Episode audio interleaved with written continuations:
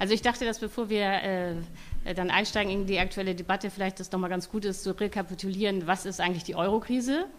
Denn ich glaube, es ist nicht eine Krise, sondern vier Krisen. Und außerdem ich, bin ich natürlich auch gekommen in der Hoffnung, mich mal ein bisschen zu streiten mit Herrn De Masi. Also ich glaube, es gibt ganz viele Punkte, wo wir einer Meinung sind, aber ich glaube, es gibt auch Punkte, ähm, wo wir uns unterscheiden. Und das wäre ja vielleicht auch mal ganz interessant, das dann rauszuarbeiten. Das geht aber nur, wenn man überhaupt weiß, äh, worüber äh, man redet. Also wie gesagt, ich glaube, die Eurokrise besteht in Wahrheit aus vier Krisen, die man auseinanderhalten muss. Und wenn man nicht versteht, dass es sich eigentlich um vier verschiedene Krisen handelt, kommt man auch immer ins Schleudern und versteht gar nicht, was los ist.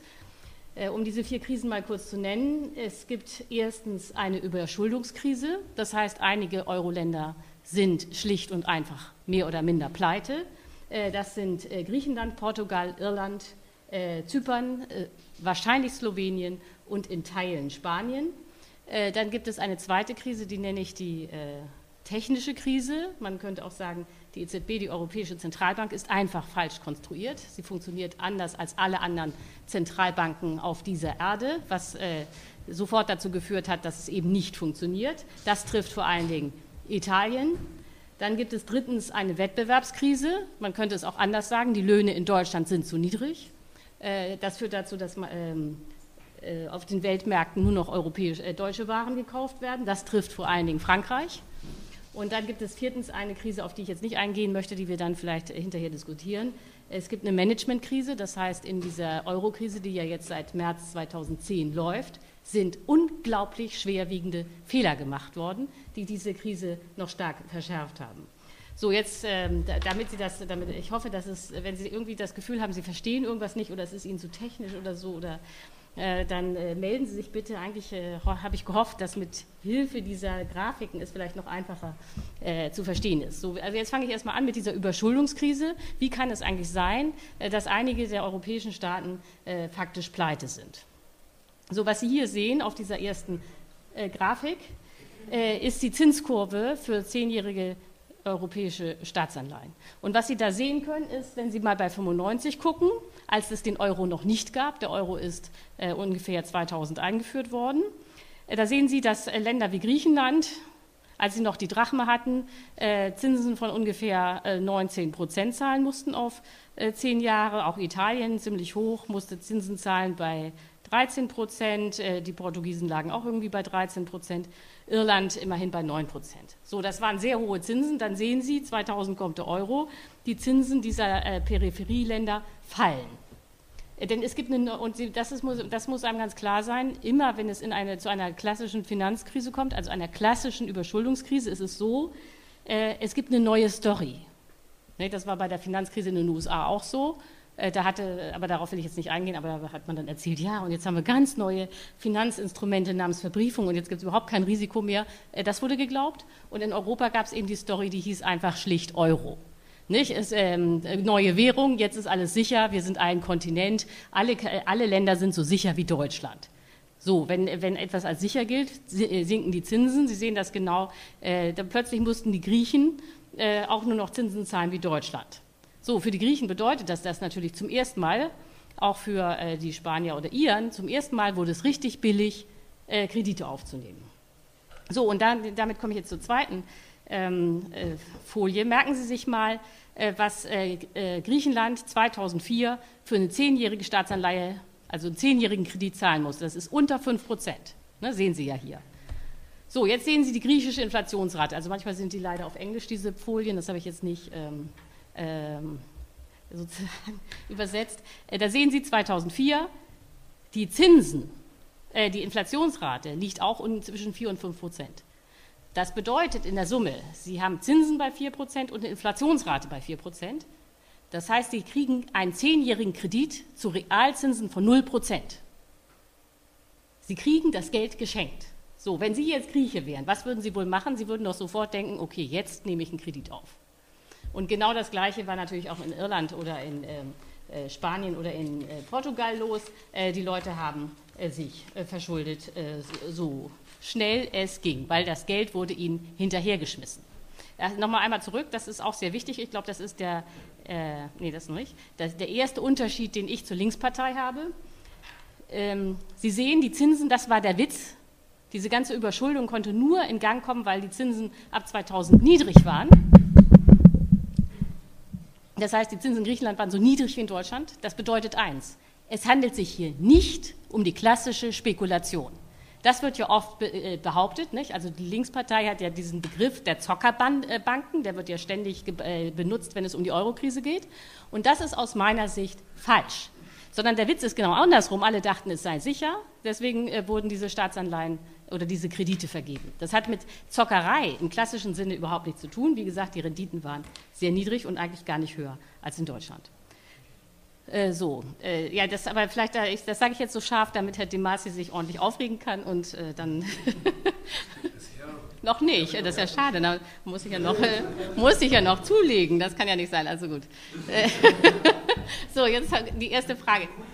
Ja, nur, also Verständnisfragen sind immer erlaubt, nicht? sonst äh, werden sie, genau, also so, aber Diskussionsfragen nicht, aber Verständnisfrage. Von der, Verschuld, also von der Haushaltsverschuldung, also persönlichen, privaten Haushaltsverschuldung oder von der Staatsverschuldung? Ja, das, äh, das ist eine super Frage. Das, ja, ja, das ist, äh, das ist eine super Frage. Die wollte ich eigentlich überspringen, aber sie ist super. Äh, nee, Sie haben völlig recht. Also in der äh, sozusagen in dieser Phase von 2000 bis äh, 2000 10, wo äh, die Zinsen niedrig lagen und die Leute sich verschuldet haben, was in jedem Land unterschiedlich, wer sich da eigentlich verschuldet hat. Also zum Beispiel in Griechenland war es so, äh, wissen Sie alle, da hat sich direkt der Staat verschuldet, immer mehr Staatsbedienstete angeschafft oder angestellt und auf diese Weise eigentlich über die Einkommen der, äh, der Staatsbeschäftigten dann sozusagen die gesamte Wirtschaft angekurbelt. Natürlich haben sie zwischendurch auch noch eine Olympiade finanziert und so weiter. Da hat sozusagen der Staat direkt das Geld aufgenommen. In ähm, Irland und in äh, Spanien war es bekannterweise so, auch in Zypern, äh, dass das Geld an die Banken geflossen ist und die haben dann einen riesen Bausektor äh, finanziert und im, im, Falle von Zypern hat man nebenher auch noch Steueroase gespielt. Und ähm, in Portugal war es so zum Beispiel, dass da haben sich alle verschuldet. Also das war sozusagen quer durch alle Sektoren, Staat, Privathaushalte, Banken. Alle haben so ein bisschen äh, auf, Geld aufgenommen und waren dann hinterher auch schwer in Bedrängnis. Das macht aber letztlich, volkswirtschaftlich ist das uninteressant, äh, wer sich eigentlich verschuldet, weil am Ende, das sieht man, hat man ja gesehen in Irland oder in Spanien, wenn dann die Banken in, äh, in die Krise geraten, muss der Staat einspringen und das landet am Ende alles immer äh, äh beim Staat. Ja, genau, das ist die nächste große Frage, die wir dann debattieren müssen. Ist es richtig, Banken zu retten, ja oder nein? Ähm, darauf, äh, das können wir gerne nochmal diskutieren. Aber jetzt erstmal äh, objektiv war da erstmal eine Riesenüberschuldung. So, jetzt äh, sehen Sie dann, ähm, wie die also leider bin ich auch nicht gerade äh, besonders begabt, wenn es darum geht, irgendwie ähm, Grafiken so äh, zu bearbeiten, dass sie dann äh, auf dem Laptop gut aussehen. Deswegen ist das hier so ein bisschen fuzzy. Aber was Sie, glaube ich, trotzdem erkennen können, ist, die, Euro, die Euro-Krise ist 2010 ausgebrochen. Dann musste sofort in allen ähm, Krisenländern gespart werden. Und wie Sie hier aber sehen können, hat dieses Sparen überhaupt nichts gebracht. Äh, die Defizite sind weiter gestiegen. Besonders eklatant ist natürlich der Fall Griechenland. Da sehen Sie, äh, dass ähm, die Staatsverschuldung im Vergleich zur Wirtschaftsleistung, also Bruttoinlandsprodukt ist der technische Ausdruck für die jährliche Wirtschaftsleistung, ist äh, gestiegen, obwohl man zwischendurch, das ist ja hier gar nicht markiert, auch noch einen Schuldenschnitt gemacht hat. Ne? Also das heißt, äh, da sieht man schon den ersten großen Fehler, der in der Eurokrise gemacht wurde. Diese Idee, ja, wenn Defizite auflaufen oder die Schulden steigen, dann muss gespart werden. Faktisch spart man natürlich dann in die Krise rein, das wird immer schlimmer. Ähm, ist ja klar, wenn der Staat anfängt, äh, stark zu sparen, bricht die Nachfrage weg. Die Wirtschaft ist äh, in der Krise. So, jetzt sehen Sie aber natürlich auch interessanterweise, dass echte, äh, dass Länder, die wirklich als äh, total marode gelten, wie Spanien, eigentlich eine, auch bis jetzt eine Staatsverschuldung haben, die nicht so hoch liegt oder nicht viel höher liegt als die von Deutschland. Äh, womit wir ähm, zu dem nächsten Problem kommen. Äh, nämlich ähm, zu der zweiten Krise, äh, zu der technischen Krise, die ich gesagt habe. Also die EZB ist falsch konstruiert, die Europäische Zentralbank. Was Sie hier sehen, ähm, ist äh, die Staatsverschuldung von Italien. Da sehen Sie, ähm, äh, dass, sie, äh, dass die Italiener äh, schon 1995 eine Staatsverschuldung hatten von 120 oder mehr als 120 Prozent zur Wirtschaftsleistung. Das ähm, ist deswegen wichtig, weil man ja, äh, warum macht man das überhaupt so, dass man das immer in Bezug äh, zur Wirtschaftsleistung äh, setzt? Das liegt einfach daran, dass man die Zinsen für die ähm, äh, Staatsverschuldung muss man ja letztlich aus der Wirtschaftsleistung zahlen. Deswegen ist das ein interessanter Vergleich. Wie, wie hoch sind die Schulden im Vergleich zur Wirtschaftsleistung? So, da sieht man, was man aber sieht, und das ist eben wichtig, äh, seit 1995 sind die Schulden von ähm, Italien eigentlich zurückgegangen. Nicht? Also 2008 sind sie nur noch bei ungefähr 107 Prozent. Das heißt, was die Italiener gemacht haben, im Unterschied zu den Griechen, äh, Portugiesen oder Iren, sie haben die sinkenden Zinsen genutzt, um ihre eigene Staatsverschuldung wieder zurückzuführen. Das heißt, man kann sagen, wenn man sich das anguckt, ähm, Italien hat alles richtig gemacht. So, dann natürlich ab 2008 Finanzkrise äh, ist auch in Italien sind die ähm, Staatsschulden wieder gestiegen. Das sind sie aber auch in Deutschland, nicht einfach sehr klar. Ähm, die Wirtschaftsleistung geht zurück, die Arbeitslosenzahl steigt, die Steuern äh, fallen weg, dann ist automatisch klar, dass die Staatsverschuldung wieder steigt. Aber eigentlich hat Italien sozusagen versucht, äh, seine äh, Staatsschulden äh, zu begrenzen. So, was das hat aber den Italienern überhaupt nichts genutzt, wie Sie wissen, sondern äh, an einem bestimmten Tag, nämlich an dem 21. Juli 2011, hat sich für äh, äh, Italien alles geändert. Äh, plötzlich fingen die Zinsen an, für Italien nach oben zu schießen. Das können Sie hier nochmal sehen. Sie kennen jetzt diese Grafik schon, aber jetzt nochmal von vorne. Sie sehen jetzt äh, Italien, nicht? plötzlich 2011, sieht zwar nur klein aus, schießen die Zinsen hoch auf äh, 7 Prozent. Und, was ist, und zwar sozusagen mehr oder minder von einem Tag auf den nächsten. Was ist passiert am 21. Juli 2011? Da ist nichts passiert, was in Italien irgendeine Rolle gespielt hätte, sondern an diesem Tag hat man zum ersten Mal öffentlich diskutiert, ob man Griechenland, äh, ob Griechenland einen Schuldenschnitt kriegen soll. Also ob man da sozusagen äh, den Banken sagt, wisst ihr was, ihr kriegt äh, die Hälfte eurer, äh, äh eurer Kredite, die ihr an Griechenland vergeben habt, die kriegt ihr nicht zurück. Faktisch haben die Banken sogar auf 70 Prozent ihrer Schulden oder ihre Kredite an Griechenland verzichtet, weil äh, sie nicht nur die Hälfte abschreiben mussten sowieso, sondern die Zinsen sind ja auch gestreckt worden und die Laufzeiten und so weiter. Also faktisch haben sie 70 Prozent verloren. Das wurde für Griechenland diskutiert. Das Ergebnis war, dass die Zinsen für Italien gestiegen sind. Und das lag einfach daran, dass die ähm, Investoren panisch wurden, nicht? nach dem Motto, oh Gott, jetzt ist das erste Euroland pleite, welche Euroländer können hier auch noch pleite werden? Und dann fiel ihnen eben wieder Italien ein mit diesen 110 Prozent äh, Staatsverschuldung zur Wirtschaftsleistung. Und schwupps äh, haben sie gesagt, okay, dann gehen wir alle aus Italien raus. Und äh, dass Italien seine Schulden immer bedient hatte, dass das Uraltschulden sind, dass die eigentlich schon abgebaut wurden, interessierte niemand mehr. So, und da muss man dann, äh, äh also wenn Sie, äh, man könnte ewig reden, ich kürze das ab das Problem ist, dass die EZB ein Jahr lang nichts gemacht hat. Nichts. Weil äh, so nach dem Motto, äh, dafür sind wir nicht zuständig. Äh, und äh, das äh, lag natürlich an der Bundesbank, äh, weil die Bundesbank ähm, sich ja so nach dem Motto, oh, wenn wir jetzt da anfangen, Staatsanleihen aufzukaufen, das wäre nämlich das gewesen, was man hätte machen müssen, um die Zinsen wieder zu drücken. So, man, man hätte einfach sagen müssen, okay, wenn die privaten Investoren rausgehen aus Italien, dann kaufen wir als EZB eben oder geben wir als EZB dann eben Kredite an, an Italien. Genau das äh, äh durfte die EZB nicht machen. Äh, das heißt, äh, Italien wurde ähm, ein Jahr lang in die Krise gestürzt, Spanien mit. Auch in Spanien sind die Zinsen stark gestiegen. Und erst ein Jahr später, im August 2012, hat dann Draghi einfach beschlossen zu handeln, ähm, auch eigentlich ohne die Rückendeckung seiner EZB und hat ähm, in, in London, also genau da, wo die Investoren sitzen, eine berühmte Rede gehalten. Und der entscheidende Satz war, äh, dass äh, er alles tun würde, um den Euro zu retten, also wortwörtlich, äh, whatever it takes. So, und dieser Satz, whatever it takes, haben, da haben die Investoren sofort verstanden, okay, jetzt werden Staatsanleihen aufgekauft, um die Zinsen zu drücken. Und genau in dem Moment sind sie wieder nach, in Italien eingestiegen, haben wieder selber italienische Staatsanleihen gekauft. Die Zinsen sind gesunken und bis heute hat die EZB nicht eine einzige italienische Staatsanleihe aufgekauft. Das heißt, daran sieht man eben auch diesen psychologischen Moment, äh, der unendlich wichtig ist, dass wenn man eine Finanzpanik hat und Finanzmärkte neigen zur Panik, ähm, dass, ähm, dass dann da ein sogenannter Lender of Last Resort ist, eine Zentralbank, die einsteigt. Doch eine, äh, vielleicht noch zur Erklärung, warum neigen Finanzmärkte zur Panik? Weil es im Moment der Panik also an sich ist die Panik völlig irrational, die gesamte Herde ist auf dem falschen Weg, aber im Moment der Panik ist es für jeden einzelnen Anleger rational, mit der Panik mitzulaufen, also mit der Herde mitzulaufen.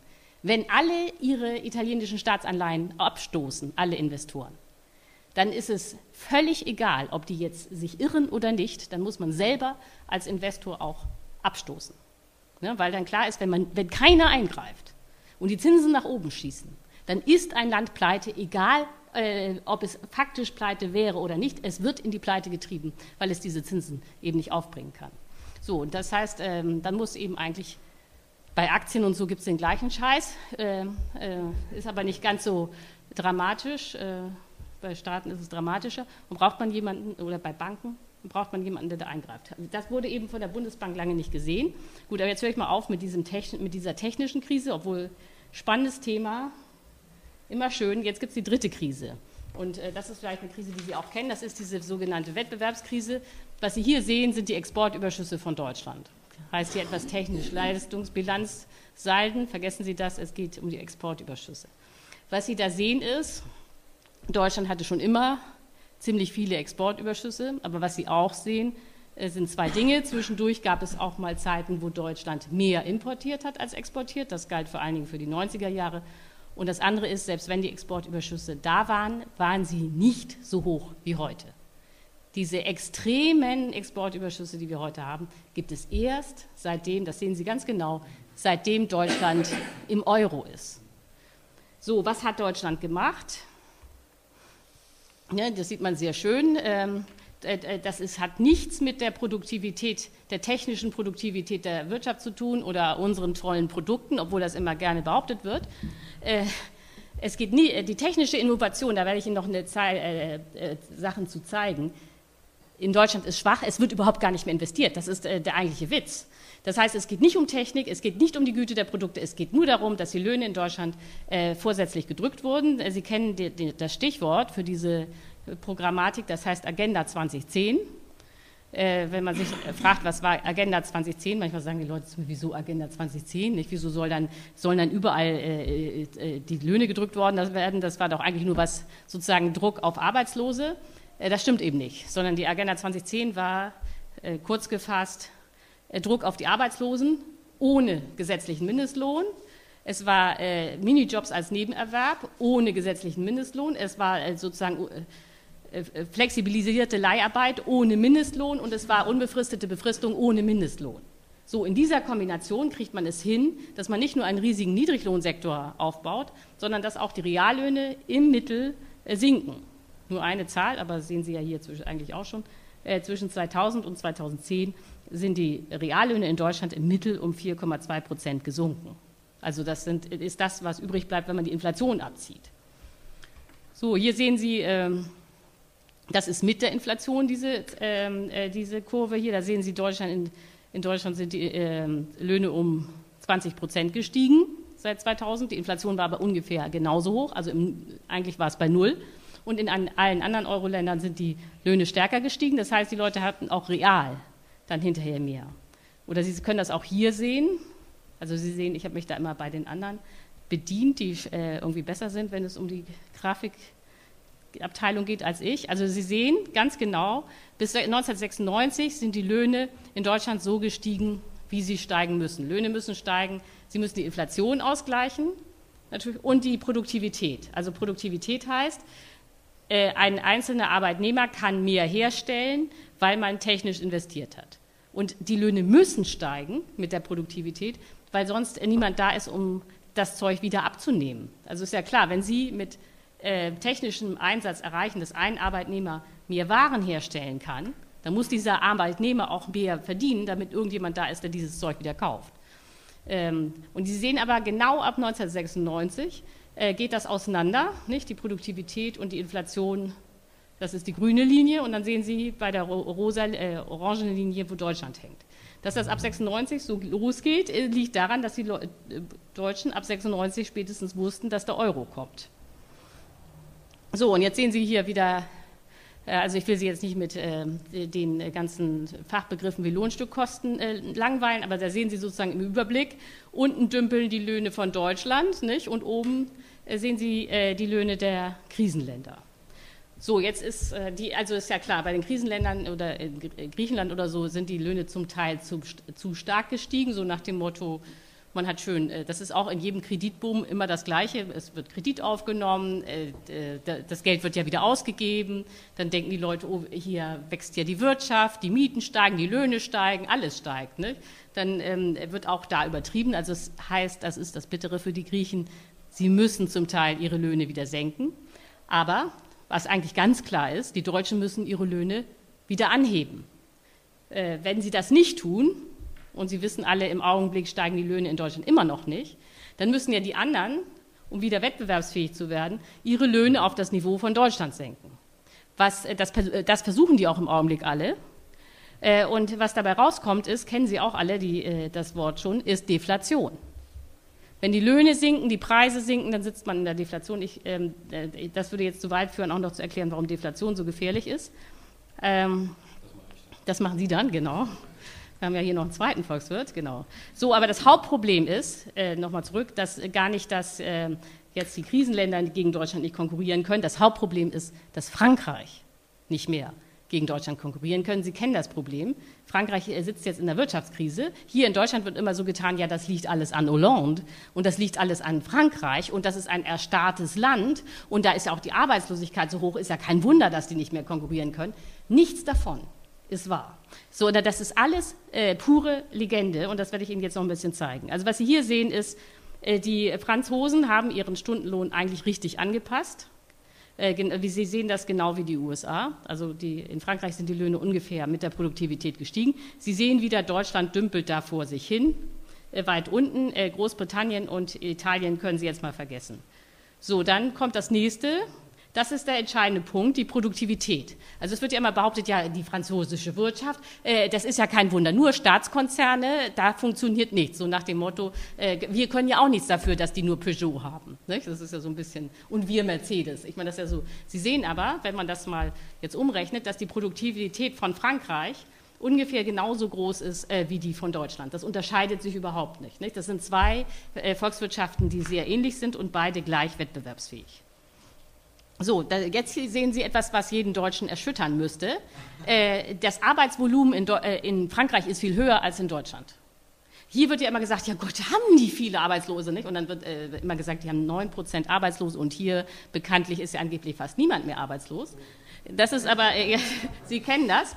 So, und das ist alles Quatsch. Ne? In Deutschland gibt es sehr viele Arbeitslose, aber die werden in der Statistik versteckt. Ne? Also es gibt ja faktisch 5,5 Millionen Arbeitslose ungefähr. Ähm, äh, davon werden aber viele aus der Statistik einfach ausgesteuert. Also zum Beispiel ist ja der, das ganz große Wunder, dass die Hälfte aller Hartz-IV-Empfänger äh, offiziell gar nicht arbeitslos ist. Sondern die sind dann irgendwie, äh, pflegen Angehörige oder machen sonst was. Äh, zum Teil ist unge ungeklärt, was die eigentlich machen, aber sie sind nicht in der Statistik. Ähm, so, das heißt, äh, Sie, sehen, Sie sehen also, Frankreich ist eigentlich ein äh, Land, das ganz gut floriert. Warum kommen Sie gegen Deutschland nicht mehr an, wenn wir die Löhne senken? Aber es gibt ähm, nur einen Euro, dann ist ja klar, äh, also ich, ach so, das habe ich eigentlich nochmal noch mal zurück. So, was Sie hier sehen, ist ähm, zwischen Deutschland unten und den anderen 17 Euro-Ländern ist der Abstand, der, den es bis 2002 nicht gab, beträgt inzwischen äh, 14 Prozentpunkte bei den Löhnen. Das heißt, wenn man nur einen Euro hat, die, äh, die Waren der anderen Länder sind 14 Prozent teurer auf dem Weltmarkt als die von Deutschland. So, und das äh, ist natürlich klar, dass dann die Leute äh, äh, dann lieber deutsche Waren kaufen. So, das sieht man dann, die Exporte, äh, die deutschen Exporte äh, steigen. Aber was nicht steigt, ist die Produktivität. Nee, die ist auch gar nicht so hoch, genau. Und das heißt, weil, dass die Produktivität kaum steigt, heißt, es wird kaum noch investiert. Und das ist auch ganz rational, denn das sehen Sie ja auch, die Binnennachfrage steigt ja auch nicht. Wie soll die Binnennachfrage auch steigen, wenn die Löhne nicht steigen? Kann ja nicht funktionieren. Das heißt, ähm, was Sie hier sehr klar sehen können, ist, ach so, wie ist es aus? Äh, und das ist ja das wirklich Tragische, äh, Deutschland profitiert überhaupt nicht von seinen Exportüberschüssen. Äh, das sehen Sie auch hier, nicht? Wenn Sie das Arbeitsvolumen sehen. Das schafft auch keine Arbeit, dass es Exportüberschüsse gibt. Äh, weil es eben äh, die Binnennachfrage stagniert. Das killt hier alles. Äh, tragischerweise ist es also so, Deutschland verfolgt eine Politik, die ihm selbst nichts nützt, die den Arbeitnehmern hohe Bürden auf, auflastet. Also es wurde mal kalkuliert, ja, wie viel verlieren die Arbeitnehmer denn pro Jahr, dadurch, dass die Löhne seit 2000 nicht gestiegen sind, faktisch, die Reallöhne. Und das sind eben pro Jahr, nicht in der Summe, pro Jahr verlieren die Arbeitnehmer in Deutschland ungefähr 110 Milliarden, das war die Zahl für 2013, weil die Reallöhne nicht steigen. So, das heißt, die Arbeitnehmer verlieren äh, bei den Löhnen. Es gibt äh, äh, äh die Arbeits, äh, also sozusagen das Arbeitsvolumen steigt auch nicht. Es wird nicht mehr investiert. Und das Einzige, was äh, zunimmt, sind die Exporte. So, und gerade dieses Problem, das wir sozusagen exportieren, wird dazu führen, wenn wir diese ähm, äh, Politik nicht aufgeben, dass der Euro auseinanderkracht. Denn das ist ja klar, Frankreich kann nicht auf Dauer zusehen, äh, dass es gegen Deutschland auf den äh, Weltmärkten nicht mehr wettbewerbsfähig ist. Es kann auch nicht funktionieren, dass ein Land wie Deutschland, das größte Land im Euro, 80 Millionen Leute, darauf besteht, ständig Exportüberschüsse anzuhäufen, weil ja klar ist, die Überschüsse des einen sind irgendwie die Defizite des anderen. Das heißt, ähm, im Kern, muss, das muss man wirklich sagen, äh, ist Deutschland das Problem in der Eurozone. Naja, Entschuldigung, äh, aber Frankreich, soweit ich das jetzt verstanden habe, äh, also was Sie jetzt nicht ausgeführt haben, aber Frankreich ist doch eigentlich ursächlich an der Einführung des Euros beteiligt. Ah ja, das, das, das stimmt. Aber, äh, sehr, sehr interessante Frage. Äh, darf ich das noch? Äh, aber dann kommt Herr De Masi dran. Aber das ist interessant. Ähm, ach so, jetzt einmal noch zurück. Ähm, ja, äh, was Sie ja so ein bisschen anzweifeln, klingt mir so durch, ist, kann ein Euro überhaupt funktionieren? So ist das äh, und da eindeutig ein Euro. Nee, also der Euro kann funktionieren, wenn, äh, die äh, wenn die einzelnen Länder ihre Löhne immer mit der Produktivität ihres Landes anheben. So, aber jetzt nochmal zu der äh, Frage, die Sie gestellt haben. Wieso ist es überhaupt zum Euro gekommen? Äh, so, das können Sie hier sehen. Ähm, äh, äh, man muss sich ja mal fragen, wieso sind die, das ist bei Frankreich ähnlich, ähm, sind die Staatsschulden für, für Italien plötzlich von 1990 bis 1994 von 90 äh, Prozent äh, zum Bruttoinlandsprodukt auf über 120 Prozent gestiegen, so rasant. Und äh, die Erklärung ist, schuldig, muss man eindeutig so sagen, ist die Bundesbank gewesen. Äh, äh, damals war es so, dass Deutschland bekanntlicherweise eine Wiedervereinigung hatte. Und die Wiedervereinigung hat in Deutschland den sogenannten Einigungsboom ausgelöst. Ist ja klar. Also jetzt hatte also die Wiedervereinigung war ein gigantisches Konjunkturprogramm für die westdeutsche Wirtschaft. Also man musste da bauen und dann äh, äh, wurden jede Menge Konsumgüter angeschafft von den DDR-Bürgern und so weiter. Das heißt, äh, in Deutschland brummte es ähm, und mit dem Ergebnis, dass auch die Inflation anstieg was auch damit zu tun hatte, äh, dass die äh, Ostbürger ja dann alle Westmark hatten und zum Teil auch ihre Ersparnisse in Westmark umgewandelt wurden und sie dann, was ja völlig normal ist, äh, die Ostbürger dann auch eingekauft haben mit dem Geld, das sie jetzt hatten. So, also das ist, was? Ja, ja, genau. Also jedenfalls, das war jetzt erstmal ein Konjunkturprogramm, dagegen kann auch keiner was haben. Aber man muss ja mal ganz klar sehen, diesen Einigungsboom gab es aus historischen Gründen nur in Deutschland. So, jetzt hatte Deutschland aber zum Teil eine Inflationsrate von 5% und mehr, was jetzt auch noch nicht das ganz, ganz große Drama ist. Dann hat aber die Bundesbank durchgedreht. Also die, äh, die ist ja mal sofort panisch, wenn irgendwo eine Inflation in Sicht ist, und hat die Leitzinsen hochgesetzt.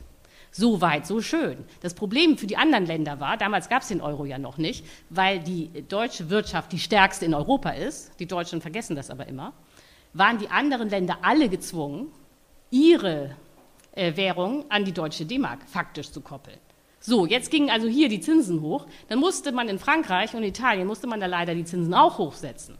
Äh, und die Bundesbank war nicht zu erweichen, dass das Schwachsinn ist, was die da machen. So, und, äh, äh, also Zinsen hoch, äh, dann war natürlich überall in Europa schwere Krise, ausgelöst durch Deutschland. So, das hat äh, Deutschland natürlich nie akzeptiert, dass das auch damals schon so war. Und das Ergebnis war, das war ja nicht das erste Mal, äh, dass die anderen äh, zu äh, schwachsinnigen geldpolitischen Maßnahmen, Zinspolitik gezwungen wurden, weil die Bundesbank irgendwie schon wieder falsch agiert hat. Dass die anderen Länder in Europa wollten nicht mehr abhängig sein von der Bundesbank. So, das ist der Grund, warum es den Euro gibt. Und das ist auch ähm, richtig. So, also der europäische Wirtschaftsraum ist eben sehr, sehr eng verknüpft seit dem Mittelalter. Und das ist nicht gut, wenn man äh, mehrere Währungen hat, die gegeneinander schwanken können. Also müssen die äh, alle einen Korridor haben. Sobald man aber die Währung koppelt, ist klar, dass die stärkste Währung, das ist die deutsche Währung, einfach weil die die größte Wirtschaft ist, äh, ja, die Vormacht hat. Und gegen diese Vormacht sind die anderen dann angegangen und haben gesagt, okay, dann brauchen wir einen Euro. Und das ist auch ja, okay, jetzt kommen wir dann in die Diskussion. Aber vorher soll Herr De Masi noch die Chance haben, äh, seine Sicht der Dinge darzustellen. Haben Sie noch eine Verständnisfrage? Oder? Ja, okay, dann.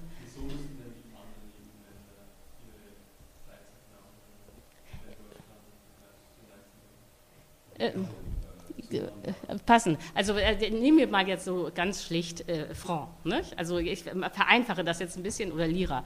Äh, Franc war äh, an die D-Mark gekoppelt ungefähr 1 zu 2, glaube ich. So, wenn die, wenn die Deutschen ihre äh, Zinsen erhöhen, ne, um äh, die Wirtschaft abzuwürgen, dann ist, der, ähm, ist der faktische Effekt, dass die D-Mark aufwertet, beispielsweise gegenüber dem Dollar. So, dann, äh, dann müssen eigentlich die Franzosen, damit sie jetzt nicht der Franc runterrutscht und die D-Mark nach oben sich setzt, ähm, müssen dann auch aufwerten.